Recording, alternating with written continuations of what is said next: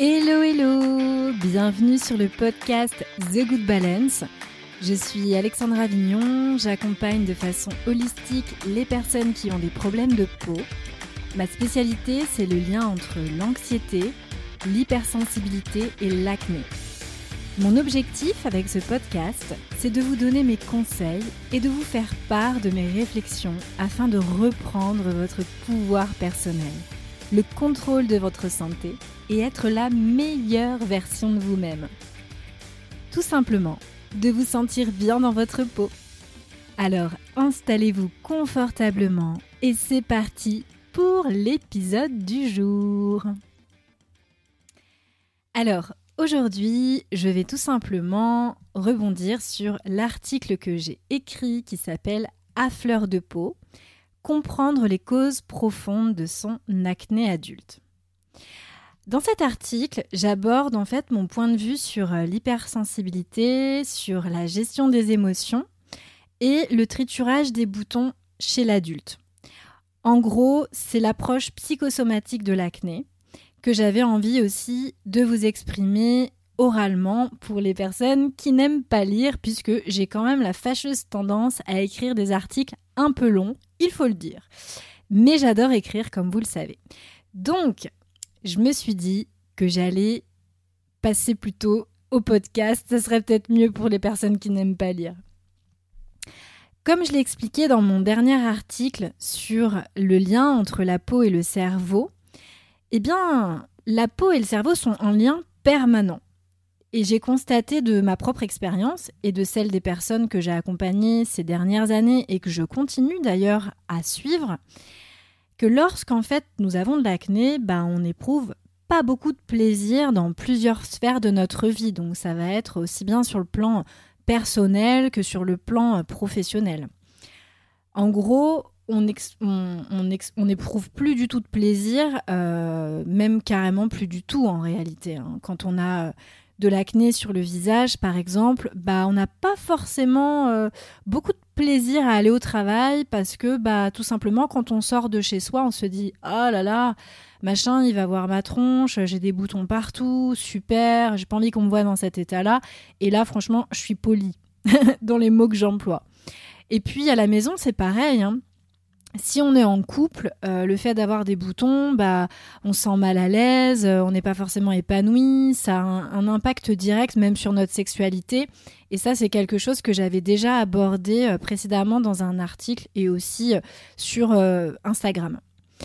Ça aussi a un impact tout simplement avec, par rapport à notre relation avec nos amis, nos proches. Hein. Si par exemple euh, on nous invite à une soirée, bah, ça va être peut-être difficile pour nous d'y aller parce qu'on n'a pas envie euh, d'être vu dans cet état-là. Donc bref, ça a vraiment un impact et euh, le plaisir est vraiment plus vraiment présent dans notre vie.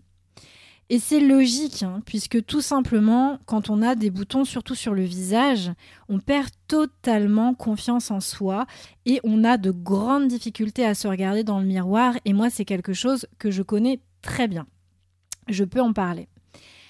Et donc, bah, on finit tout simplement par ne plus rien apprécier dans notre vie tellement bah, que cela nous obsède.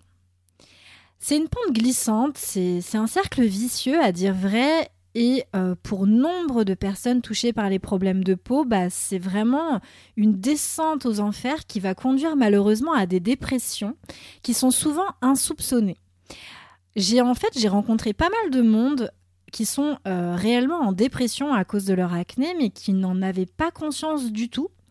En réalité, elles n'ont pas été diagnostiquées par un médecin, hein, puisque souvent, on va se le dire, moi je ne suis pas du genre à parler euh, faux, je suis plutôt du genre à parler vrai et no bullshit.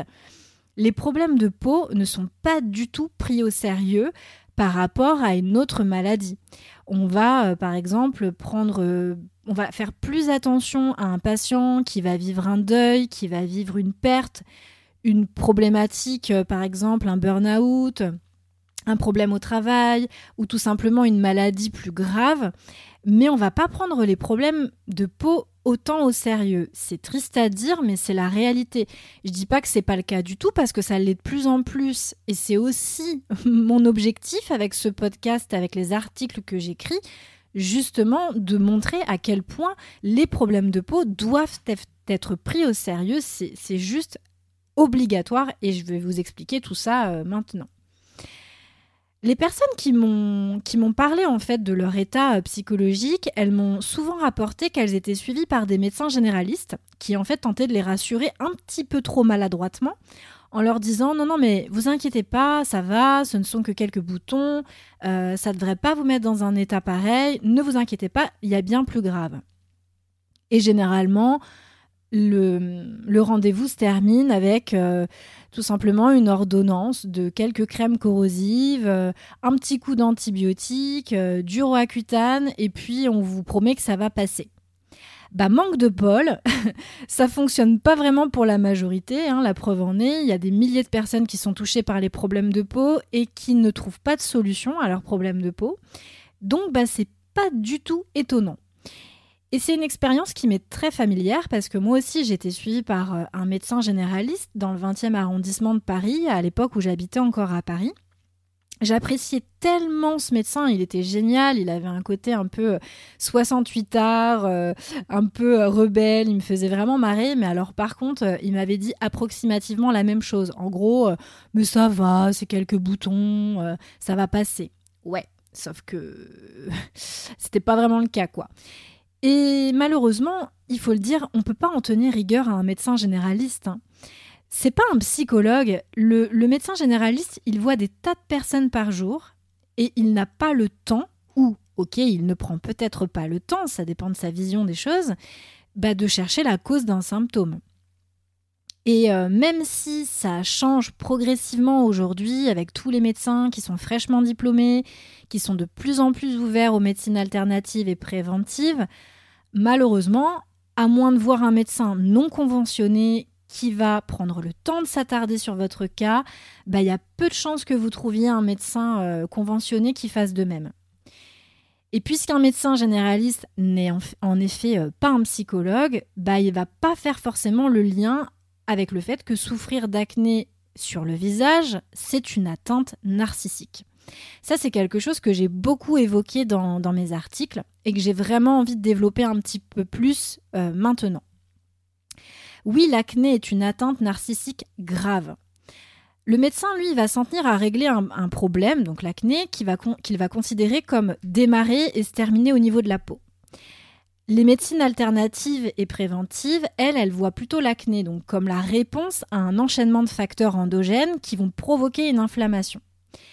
L'acné pour nous est un phénomène inflammatoire et ce n'est en rien une maladie. En tant que professionnel du, milieu des médecines dites douces, alternatives et, et préventives, mon rôle est donc de trouver là où les causes de l'inflammation interne et de l'apaiser afin de retrouver un équilibre physique. Ce fameux euh, élan réparateur du corps dont on parle beaucoup en naturopathie, qu'on appelle l'homéostasie. Au-delà de la gestion de l'hygiène de vie, qui doit être évidemment adaptée au cas par cas, je ne le répéterai jamais assez, il s'agira aussi de renforcer un mental plus positif et de gérer au mieux l'émotionnel afin d'avoir un véritable impact sur le corps entier. Et quand je parle de corps, je parle du corps, euh, de l'orteil jusqu'au sommet du crâne, euh, cerveau compris. Et de rétablir donc ainsi l'équilibre du système hormonal.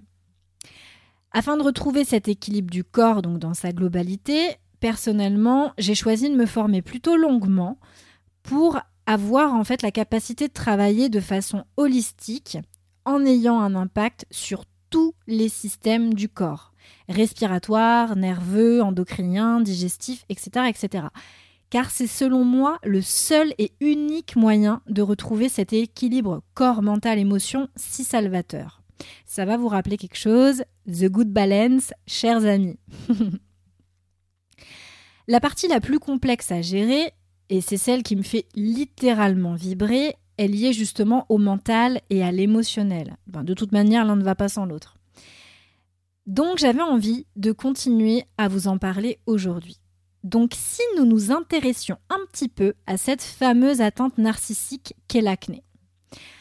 En psychanalyse, on parle de blessures narcissiques pour désigner les atteintes du narcissisme, soit les, les altérations pardon, du sentiment d'amour et d'estime de soi-même pour une personne. Parlons toujours vrai, il y a peu de personnes avec des boutons sur le visage qui se donnent de l'amour. Croyez-moi sur parole. Certaines, je parle surtout au féminin parce que j'accompagne beaucoup plus de femmes que d'hommes, même si c'est un problème qui existe aussi chez les hommes, ne le, l'omettons surtout pas. Donc certaines essaient d'être bienveillantes envers elles-mêmes, mais apprendre ou réapprendre à s'aimer est loin d'être une tâche aisée pour ces dernières. La plupart des acnéiques, excusez-moi, je les appelle les acnéiques pour aller plus vite, ça fait moins de mots, elles ne peuvent tout simplement plus se regarder dans un miroir. Et les injonctions à la beauté des réseaux sociaux, qui prennent souvent une grande place ou une trop grande place dans notre vie, n'arrangent absolument rien à ce problème. Et c'est le cas aussi avec les injonctions à l'amour de soi. Aimez-vous, donnez-vous de l'amour, et cela va changer votre vie, votre rapport à vous-même et aux autres. Certes. Mais c'est loin d'être simple. Personne n'a la vérité absolue, et si c'était le cas, il n'y aurait pas autant de thérapeutes et d'outils en fait différents sur le marché. Alors je crois qu'on peut aisément comprendre où se situe la blessure narcissique pour quelqu'un qui a de l'acné. Quand son image est impactée, notamment le visage, puisqu'il est très difficile à cacher, le rapport à soi-même est difficile à gérer et par extension, le rapport aux autres est donc tout aussi compliqué. Par exemple, quand Micheline ou Jean-Jacques sont toujours en train de vous faire des remarques sur votre physique, du genre Oh là là, mais comment ça se fait que tu as autant de boutons? Ou à l'inverse Oh, mais t'inquiète pas, c'est rien, c'est quelques boutons, ça va passer. Euh, ouais, sauf que c'est quand même quelque chose qui obsède les acnéiques. Il n'est donc carrément pas subtil de leur parler de ça, même en essayant d'être sympathique pour les rassurer. Je préfère vous le dire directement, si vous avez quelqu'un dans votre entourage qui a des problèmes de peau, ne lui parlez même pas du sujet. Vous allez éviter les boulettes. Je vous le dis franchement, je parle en connaissance de cause. Moi, je supportais pas qu'on m'en parle, surtout quand j'avais pas invité la personne à m'en parler. Si vous comprenez pas pourquoi un ou une acnéique vous en veut alors que vous essayez d'être sympa en faisant mine de s'inquiéter pour, pour lui ou pour elle, posez-vous la question suivante. Pourquoi lui en parlez-vous alors qu'il ou elle ne vous a rien demandé? Si on a versé un petit peu les rôles, est-ce que vous appréciez si quelqu'un vous fait une remarque sur votre état physique du genre Oh bah t'as pris du, du, poids, dis donc, euh, ça va pour toi euh, en ce moment? Ou un truc du genre T'as mauvaise mine, tu te reposes un petit peu Ou alors un truc du genre euh, Bah ton coiffeur il t'a loupé là j'ai l'impression. Mais bon c'est pas grave, hein, les cheveux ça repousse. Euh, quand on touche au physique de quelqu'un, qu'il soit complexé ou non, ça pique. Et c'est ok, parce que c'est son espace, et c'est ce qui le rend présent au monde. Peu importe ce que vous en dites, votre ego est présent, quoi que vous fassiez pour tenter de le faire taire, il est nécessaire pour votre survie. Vous préférez aisément quand on vous dit que vous êtes belle ou beau, très clairement. Bah tout simplement parce que ça, ça vous donne confiance en vous. C'est la base. Vous allez aussi rencontrer des thérapeutes dans le même genre qui ont tout autant pas de tact et qui vont vous dire oui mais si Micheline ou Jean-Jacques se permettent de te dire ça, bah c'est probablement que tu as laissé une brèche pour qu'ils s'y insèrent. Parce qu'on attire toujours ce qu'on projette. En, en d'autres termes, ça veut dire en gros euh, ce que tu projettes, soit le manque de confiance en toi, bah, ça va encourager les gens à parler de toi à ton insu à cause de ton, de ton attitude qui laisse tout simplement transparaître un manque de confiance en toi. Les gens toxiques, notamment les pervers narcissiques par exemple, ils savent très bien utiliser ce genre de brèche à leur avantage, mais on va pas se mentir, il n'y a pas que non plus. Et puis franchement, avec des si, on passe sa vie à refaire le monde, on peut tout analyser dans tous les sens, ça ne réglera certainement pas le problème de fond. Mais on va quand même noter un petit truc. Les contrôles freaks, ça existe. Hein. Vous avez beau être quelqu'un de confiant, des personnes qui scrutent les moindres détails de il y en a plein. Et franchement, c'est un peu compliqué à gérer et cela ne vient pas forcément de vous, je vous rassure tout de suite. Il s'agit d'eux et de leur propre rapport à eux-mêmes. Mais oui, je vous l'accorde, je sais qu'il est super difficile de gérer des remarques, surtout d'essayer d'être tolérant ou tolérante lorsqu'on doit gérer ses propres démons. Attention, je vous le répète ici, je vous l'avais écrit dans plusieurs articles, être tolérant, cela ne veut pas dire tout accepter non plus. J'insiste. J'ai une anecdote à vous raconter à ce sujet qui m'avait quand même un peu bouleversée à l'époque. En fait, j'étais euh, assise dans le métro en train de lire un livre, et puis il y a une nana, euh, une jeune femme, elle devait avoir, je sais pas, 25 ans environ, qui, est venue s'asseoir euh, près de moi, là, vous savez, sur les strapontins. et puis la nana, vraiment inconnue au bataillon, quoi. Elle me dit Dis donc, vous avez eu des gros problèmes d'acné, vous bah ouais, forcément, j'ai des cicatrices sur le visage. Hein. Aujourd'hui, les personnes qui me, qui connaissent le, peuvent le voir. J'ai des trous à cause des kystes que j'ai eus. Et puis en plus, à ce moment-là, bah, j'avais encore des kystes. Alors j'essayais déjà de dealer avec moi-même, à surtout pas focaliser mon attention sur ma peau, histoire de pas en rajouter des, couches. Donc euh, une inconnue qui sort de nulle part, qui vient remuer le couteau dans la plaie et en public en plus, là j'avais franchement tiré le gros lot. Donc c'était pas une expérience très agréable et qui m'a quand même permis de travailler ma capacité à être tolérante, je dois l'admettre. Malheureusement pour moi, elle faisait le même changement de métro sur la ligne 14, oui oui oui. Et euh, malheureusement, elle est montée dans la même rame de métro que moi. Encore, donc ce fut le plus long changement de métro de ma vie.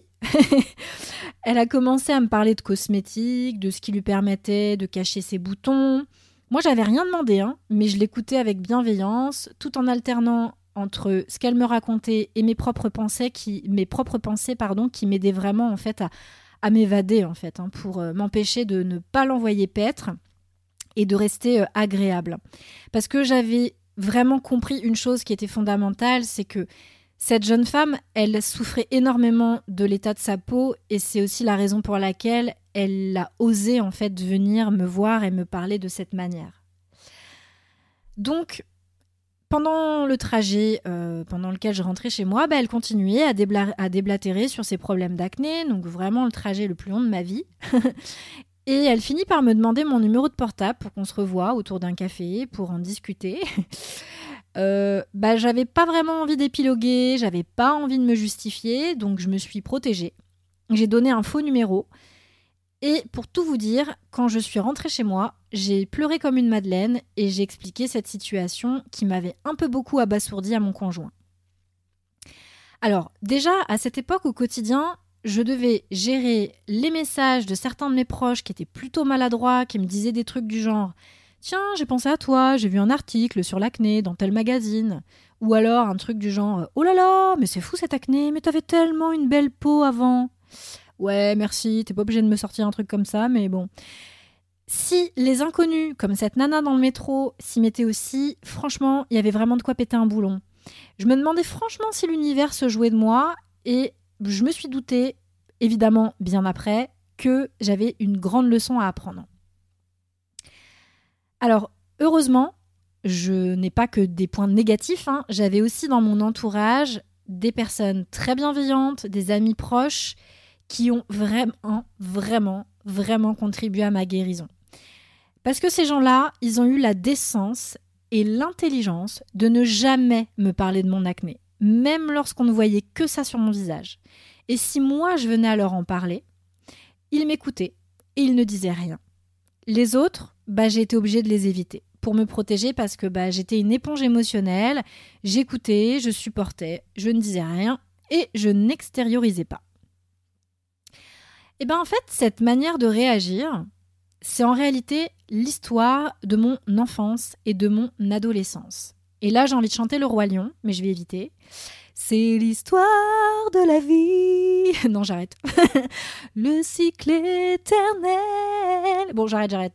Ok, je continue. Là, je crois que vous allez être dégoûté parce que vous allez avoir l'air dans la tête euh, non-stop après.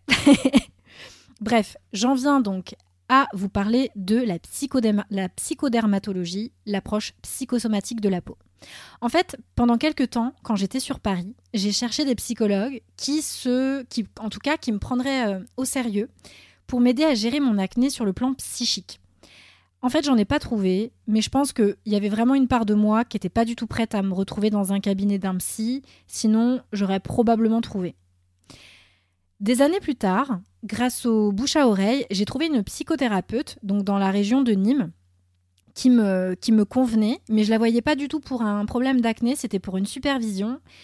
Et évidemment, je vais parler un peu de mon background et puis de la souffrance que j'ai vécue, et puis bah, tout simplement, je lui ai parlé du métier que j'exerçais actuellement, donc d'accompagnante holistique pour les personnes qui ont des affections de la peau, donc notamment des problèmes d'acné adulte. Et ma psychothérapeute, elle a halluciné et elle m'a dit qu'elle trouvait absolument incroyable que j'ai réussi à me sortir de mon acné kystique sur le visage sans même avoir eu recours à un psy. En plus, on va être honnête, en France, c'est pas franchement glamour de dire au cours d'un dîner ou parler à ses potes qu'on a besoin d'aller voir un psy pour son acné. On n'est pas trop pris au sérieux, c'est un sujet un peu beaucoup tabou, au même titre que d'autres sujets, même si évidemment ça évolue. Hein. Mais il y a beaucoup de personnes aux croyances limitées qui s'imaginent que bah, en fait, les gens qui vont voir des psys sont un peu des fous, qui, qui, bah, qui vont, qui vont euh, se faire soigner en quelque sorte. Alors déjà, moi j'ai fait une petite parenthèse là-dessus. Je, me suis demandé déjà sur quel paradigme on pouvait se baser pour affirmer que quelqu'un est fou. déjà, de base. Mais bon, on va pas euh, commencer à philosopher. Ça, c'est un autre sujet. En réalité, les personnes qui vont voir des psys, bah, c'est tout le contraire. Ce sont des personnes qui, ont, qui sont plutôt des gens ouverts d'esprit, qui n'ont pas peur de se remettre en question pour mieux se comprendre et mieux comprendre le monde qui les entoure. En gros, grâce à un regard extérieur, un regard neutre, ces gens vont tâcher d'évoluer et de parler vrai, et surtout d'exprimer tout ce qu'ils ne peuvent pas ou, qu'ils n'arrivent pas en fait tout simplement à verbaliser dans leur quotidien. Se remettre en question et prendre du recul. Quand on a de l'acné, on a souvent un gros problème de conflit intérieur, de conflit interne, que j'ai évoqué en fait sans le dire explicitement dans mon anecdote du métro. En gros, j'avais pas envie d'écouter la nana, j'avais pas envie de lui parler à cet inconnu, mais la bienséance qu'on m'a inculquée lorsque j'étais enfant, bah m'a obligée à le faire avec le sourire et en me taisant, ce qui s'appelle du conditionnement éducatif. Ce type de conflit interne, il est souvent lié à la construction de notre individualité, et spécifiquement au moment de notre enfance et de notre adolescence, lorsque notre corps change et que nous nous affirmons, ou pas, hein, pour nous émanciper d'une autorité et nous forger notre ego indispensable pour notre construction individuelle. J'ai commencé, à, évoquer tout ça, vous savez, dans mon article sur le lien entre la peau et le cerveau. Donc je vous invite à aller le lire. Les acnéiques, elles ont souvent, ils ou elles ont souvent été contraints à faire des choses qu'ils ne voulaient pas faire et ils se sont sentis complètement impuissants et soumis. Comme je le disais dans mon article du coup sur euh, les liens entre la peau et le cerveau, ils s'enflamment de l'intérieur, ils entrent ainsi en conflit puisqu'ils agissent en contradiction totale avec leurs valeurs profondes qui pour la plupart du temps bah, ne connaissent même pas en fait, puisqu'ils ont basé toutes les sphères de leur vie sur des valeurs qu'on leur a inculquées qui ne sont en réalité pas les leurs. Je reviendrai là-dessus dans un autre article. En gros, ils font, ils se forcent à faire des choses pour faire plaisir aux autres, mais en réalité, ils ne prennent jamais de plaisir à le faire. Ils fuient le conflit et ils n'osent pas dire non parce qu'ils ont été conditionnés de la sorte. Parfois, et c'est le cas souvent des personnes atteintes de dermatillomanie, dont j'ai fait partie, je vous en ai, déjà pas mal parlé sur, euh, sur Instagram. Un acnéique ou une acnéique va se faire du mal au même titre que quelqu'un qui va se scarifier en se triturant les boutons.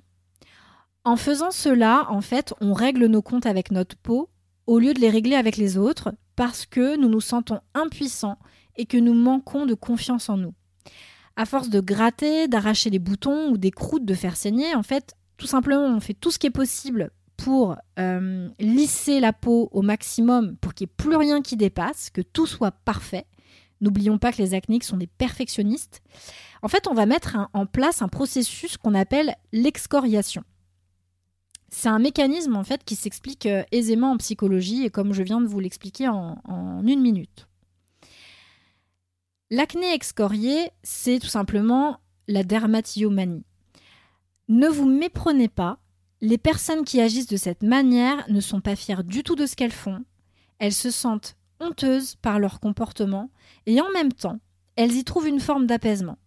C'est leur moyen de régler leur compte avec les autres, mais elles se font du mal en fait à elles-mêmes. C'est une manière pour elles d'alléger leur charge mentale et de mettre en quelque sorte le temps sur pause, ainsi que d'extérioriser ce qui ne parvient pas à sortir en fait. Et cela sort donc à la limite de notre propre espace corporel qui nous sépare du monde, soit notre peau. Comme je vous l'ai expliqué à de nombreuses reprises, les personnes atteintes de dermatillomanie doivent être en priorité suivies par des psychologues, car c'est un trouble du comportement compulsif. Mon éthique en tant que sophrologue m'oblige à vous le dire, même si mon exemple, de, mon exemple personnel, parmi, d'autres, hein, très certainement, a montré en tout cas que je me suis sortie de mon état sans l'aide d'un psychologue. En revanche, notez quand même une chose, c'est que nous ne sommes pas égaux pour ce qui est de nos ressources. Certains s'en sortiront sans passer par la case psy, d'autres non. Les personnes atteintes de dermatillomanie ne peuvent ainsi pas s'empêcher de se faire du mal et de se triturer les boutons. En réalité, c'est donc au niveau de leur peau que ces dernières gèrent leur débordement émotionnel. Le fait d'abîmer sa peau est un moyen de mettre les autres à distance. C'est d'ailleurs ce qui explique le célèbre auteur et conférencier canadien que vous connaissez très certainement, Jacques Martel, dans son grand dictionnaire des malaises et des maladies. Pour lui, les personnes qui ont de l'acné de manière générale, justement, utilisent en fait ça inconsciemment pour mettre les autres à distance. Il voit l'acné en fait comme une couche de protection, et moi je le rejoins totalement là-dessus, maintenant que j'ai beaucoup beaucoup de recul euh, là-dessus. Cette couche de protection, en fait, elle nous protège de l'environnement extérieur pour empêcher les autres de rentrer dans notre espace intérieur. Donc comme je l'ai expliqué euh, précédemment, ces personnes sont absolument incapables de gérer les conflits, incapables de dire non, car elles ont peur du rejet et d'être abandonnées. C'est ce que j'explique très souvent en fait sur mes réseaux sociaux. La peur de l'abandon et la peur du rejet, c'est souvent une des peurs, moi je les associe personnellement, qu'il faut aller regarder en priorité. Vous savez, ça peut aussi se traduire d'autres manières. Ça peut aussi se traduire par exemple par l'agoraphobie. Alors, même si certaines n'osent pas l'affirmer, parce que c'est un moyen de fuir, ces personnes, elles sont anxieuses. Souvent, ces personnes, elles ne diront jamais je suis anxieuse, elles ne voudront pas l'admettre. Parce que ces personnes, elles veulent tout régler par elles-mêmes. Elles sont pour la plupart très perfectionnistes, très peu bienveillantes envers elles-mêmes, elles sont dans l'hyper-contrôle et elles sont très, très rarement satisfaites d'elles. Ces personnes, elles ont souvent rencontré un problème au niveau de leur construction individuelle. Comme si elles n'avaient pas pu construire correctement un espace propre, leur propre espace intérieur et intime. Je vais vous raconter quelque chose de très personnel. J'étais une adolescente très anxieuse. J'étais une vraie calculatrice. J'ai eu euh, Roaccutane euh, une fois. J'ai réussi à peu près à gérer parce que à l'époque j'avais la pilule contraceptive qui me faisait tenir, mais c'est le jour où je l'ai arrêtée où c'est reparti en live total. J'étais une adolescente hyper anxieuse et j'ai reçu une éducation plutôt autoritaire. J'avais très peu de liberté et tout ce que je faisais était scruté dans les moindres détails. Au-delà du fait que je vivais dans une enceinte militaire, parce que mon beau-père euh, était euh, gendarme, ma mère était maniaque, et la moindre goutte sur le rebord de l'évier la mettait en colère, et on va pas se mentir, elle criait souvent, même si aujourd'hui elle dit que ça fait partie de sa personnalité, c'était peut-être quand même un peu trop. Big up maman. je vais Je devais aussi toujours laisser ma porte euh, de chambre ouverte. J'avais pas le droit de mettre de la musique ou alors fallait que je la mette en sourdine. En réalité, on va, le dire franchement, j'avais aucune intimité. J'avais pas le droit d'inviter des amis à la maison. J'avais peur de demander l'autorisation à mes parents pour tout. Et si j'étais invitée quelque part, bah du coup je demandais pas, j'y allais pas. Ou alors c'est ma meilleure amie qui demandait pour moi. En fait, j'ai jamais pu construire mon espace propre en toute sécurité parce que j'étais tout le temps dans la peur. C'est une des raisons qui a fait que j'ai toujours été extrêmement mal à l'aise en groupe. Alors ça dépend dans des cas de figure, évidemment, puisque les personnes que, j'accompagne en, cours de yoga, qui sont des groupes de plusieurs personnes, vous diront que j'ai aucun problème, je suis pas associable, mais ça dépend vraiment des cas de figure. Rien n'est noir, rien n'est blanc. Moi, je suis pas une adepte de la pensée manichéenne. En tout cas, ce que je peux vous dire, c'est que j'étais pas du tout une enfant très joyeuse, j'étais plutôt très discrète. Et jamais je n'ai pu expérimenter ce que ça faisait de sauter les deux pieds joints euh, dans une flaque d'eau, parce que ma mère était maniaque, donc fallait surtout pas que je me salisse. Du coup, j'avais peur de tout, j'avais peur des autres, et puis surtout, j'avais super peur de mes parents, enfin de ma mère et de mon beau-père, parce que je ne vivais pas avec mon père. J'étais une petite fille sage qui ne voulait pas faire de vagues, clairement. Et ma seule bouffée d'air, c'était l'équitation. Le centre équestre en bas de chez moi, c'était mon refuge, c'était le seul endroit où je pouvais me rendre sans être fliquée. Et c'est ma relation avec les chevaux qui m'a permis de m'épanouir autrement. Et c'est pour ça qu'aujourd'hui, j'éprouve encore une grande fascination pour cet animal absolument incroyable. Et plus tard, quand j'étais un petit peu plus âgée, mon émancipation, elle est arrivée grâce à la musique. Grâce à elle, j'ai pris mon envol en foulant les planches de quelques scènes euh, rock and roll, et c'est là où j'ai commencé à, avoir confiance en moi. Et c'est peut-être d'ailleurs euh, parce que j'ai dû écouter de la musique en sourdine euh, durant mon enfance que je me suis tournée vers les musiques dites extrêmes qu'on aime écouter très très fort. Big up les métalleux qui écouteront mon podcast. Bref, tout ça pour dire que quand un enfant ou un adolescent n'a pas été rassuré, qu'il n'a pas ressenti une certaine sécurité émotionnelle, qu'il a été un petit peu euh, mis de côté ou surprotégé, qu'il n'a tout simplement pas reçu l'amour qu'il aurait dû recevoir et qu'il n'a pas pu se construire un espace intime, un espace privé, inviolable, bah il va y avoir des répercussions hein, qui peuvent tout simplement avoir lieu sur l'état de la peau à l'adolescence, mais aussi à l'âge adulte cet espace, cette jonction entre son monde intérieur, fragilisé évidemment, et le monde extérieur qui lui fait peur.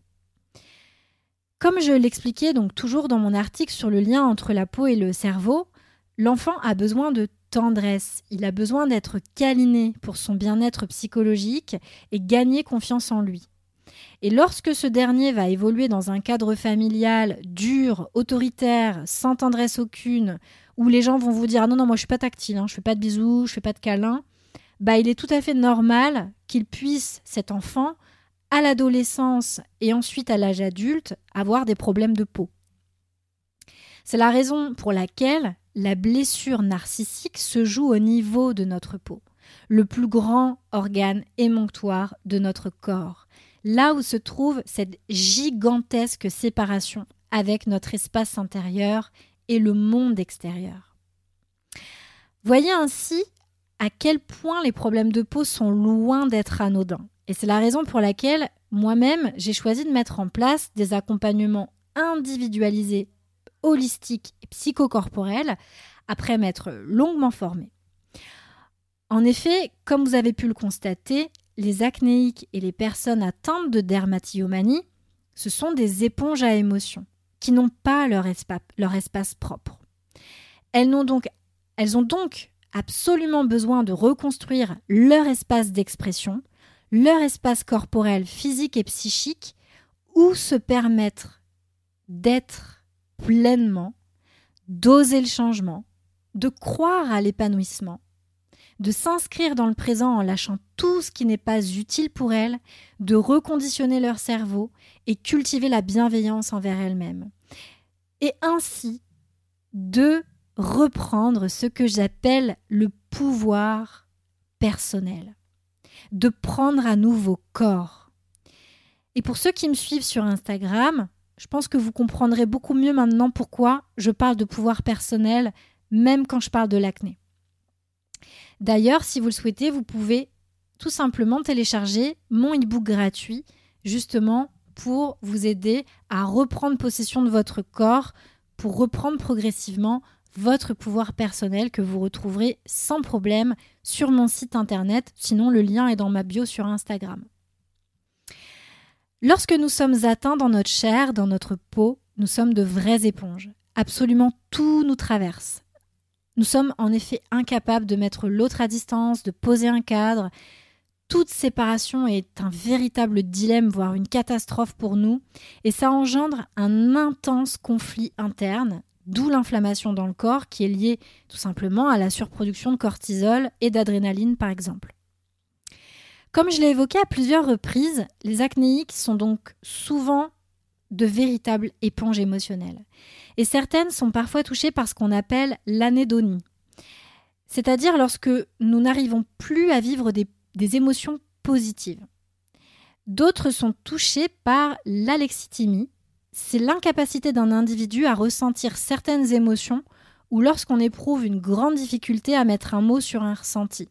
Alors moi j'ai fait partie des, des personnes touchées par l'alexithymie. Oui oui, j'avais tout pour moi. Il s'agit en réalité d'un mécanisme de défense le plus confortable que notre cerveau ait pu trouver pour nous permettre tout simplement d'arrêter de ressentir des émotions que d'une part on ne comprend pas et de d'autre part qui nous envahissent et qu'il faut absolument trouver un moyen de gérer. Et vous vous souviendrez très certainement de ce que j'avais expliqué dans un de mes articles précédemment qui portait justement sur le meilleur moyen de guérir et en lien avec notre cerveau. Vous pourrez le retrouver très facilement sur euh, mon site internet. Notre cerveau cherche constamment à nous protéger, surtout lorsqu'il n'arrive plus à gérer un trop-plein de difficultés et d'émotions. Et c'est un mécanisme qui est tout à fait naturel. C'est OK. Et c'est un mécanisme qu'on peut briser.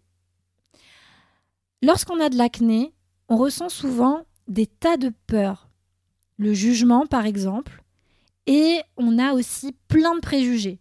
Le monde devrait être comme ci, comme ça, ou je suis comme ci et c'est comme ça. De toute façon, on ne peut pas faire autrement, c'est comme ça. Nous sommes ce qu'on appelle aujourd'hui communément des hypersensibles. Mais alors attention les amis, cela ne définit pas pour autant qui nous sommes. Et vous savez que je déteste les cases au plus haut point, puisque je déteste dire que quelque chose est noir ou blanc. Comme je vous le disais tout à l'heure, je ne suis pas une adepte de la pensée manichéenne. Donc, j'ai choisi le terme hypersensible pour que nous nous comprenions parce qu'il est difficile de trouver un autre, un autre, adjectif dans notre langue. Il existe en effet des tas d'hypersensibles et certains ne se reconnaîtront pas du tout dans le portrait que je dépeins depuis tout à l'heure. En revanche, si on se retrouve pleinement dans ce portrait, n'utilisons pas cette classification pour se complaire dans notre situation en disant oh bah moi de toute façon je suis hypersensible, personne ne peut me comprendre, tu me comprends pas, bon laisse tomber et je retourne dans mon coin parce que bah, ça rassure le cerveau qui a constamment besoin d'être rassuré. C'est confortable de se sentir appartenir à un groupe, les hypersensibles, accessoirement, mais c'est aussi un moyen indéniable de fuir pour ne pas travailler sur soi et sa capacité d'adaptation. Alors certains n'hésiteront pas à dire, j'ai vu ça sur Internet, que les hypersensibles sont des êtres plongés dans leur ego. Alors certes, si ça vous chante, chacun voit midi à sa porte. Pour moi, c'est beaucoup plus complexe que ça. Les hypersensibles, et je l'ai dit de nombreuses fois, sont tout simplement des êtres qui ont des difficultés à s'adapter au monde qui les entoure parce qu'elles ont subi, ils ont subi quelque chose qui les rend inadaptés. Et vous comprendrez peut-être mieux, grâce à cet article, pourquoi, peut-être même à travers les quelques bribes de ma propre histoire, on peut parler de cela. Cet ego dont on, fait parfois l'apologie, l'ego, l'ego, l'ego, on n'entend parler que de ça dans le monde du développement personnel, ou qu'on juge comme mauvais, il faut sortir de l'ego. Ben en fait, ça sert en réalité à nous protéger. Il est là ce mécanisme naturel de notre cerveau que l'on peut tout à fait déjouer, à partir du moment qu'on a envie hein, de le faire aussi. Souvent, l'hypersensible, lui, oui, il va se complaire dans sa situation personnelle et ou professionnelle parce que bah, il a peur de pas trouver mieux, il a peur de changer de taf, il a peur, euh, s'il est en couple avec quelqu'un qui lui convient pas, il a peur de changer de conjoint, de conjointe, parce qu'il a peur du changement. Comme une majorité des gens, les gens ont peur du changement. L'hypersensible encore plus. Logique, le cerveau il est programmé à ça. Alors, l'hypersensible, il faut quand même dire une chose, c'est qu'il manque de confiance en lui et il a besoin de reconstruire ou de renforcer son espace intérieur. Ça en fait pas du tout une mauvaise personne et ça en fait pas une personne beaucoup plus différente que les autres. L'acné adulte récalcitrante, c'est un, un symptôme, souvent en tout cas, c'est un symptôme d'un déséquilibre parfois d'ordre psychocorporel qui doit ainsi être abordé sous l'angle holistique que je promeux inlassablement. La place du, corps global dans un accompagnement par un expert est indispensable pour sa guérison. Ça sert à rien d'aller voir machin, puis bidule, puis truc. C'est une perte de temps, c'est de l'éparpillement, ça ne fonctionne pas. Comprendre par soi-même, c'est bien, mais cela ne suffit Chercher à se développer, à s'épanouir, à prendre du recul, se remettre en question en faisant appel à un expert pour reprendre ce fameux pouvoir personnel est ainsi le meilleur levier pour s'en sortir définitivement. Accepter de se faire accompagner et coacher, c'est une grande responsabilité. Autant pour l'accompagnant que pour l'accompagner. C'est accepter de se remettre en question et de se responsabiliser. C'est aussi accepter de baisser la garde et d'ouvrir une brèche pour laisser l'expert entrer dans votre espace. Et je sais à quel point ça peut être difficile pour un perfectionniste, pour quelqu'un qui est dans l'hyper-contrôle et qui est blessé. Je sais très bien de quoi je parle. Mais difficile ne veut jamais dire impossible. C'est seulement lorsque c'est le bon moment pour vous. Personne ne pourra vous y forcer. Vous êtes, pleinement acteur de votre guérison. Ça partira uniquement de vous. Évidemment, après, il faut tout simplement être accompagné par la bonne personne.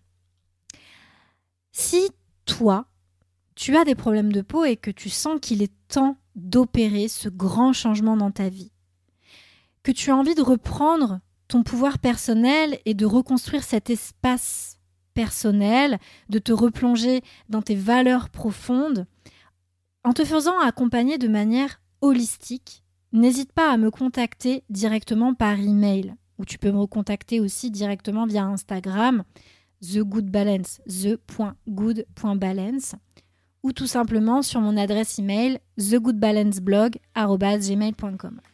Je te remercie beaucoup beaucoup d'avoir été attentif attentive jusque-là. Prends bien soin de toi.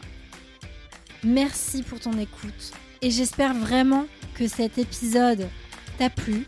N'hésite pas à prendre quelques minutes pour laisser des petites étoiles, un commentaire selon la plateforme sur laquelle tu écoutes. Un immense merci pour ton temps et à très bientôt.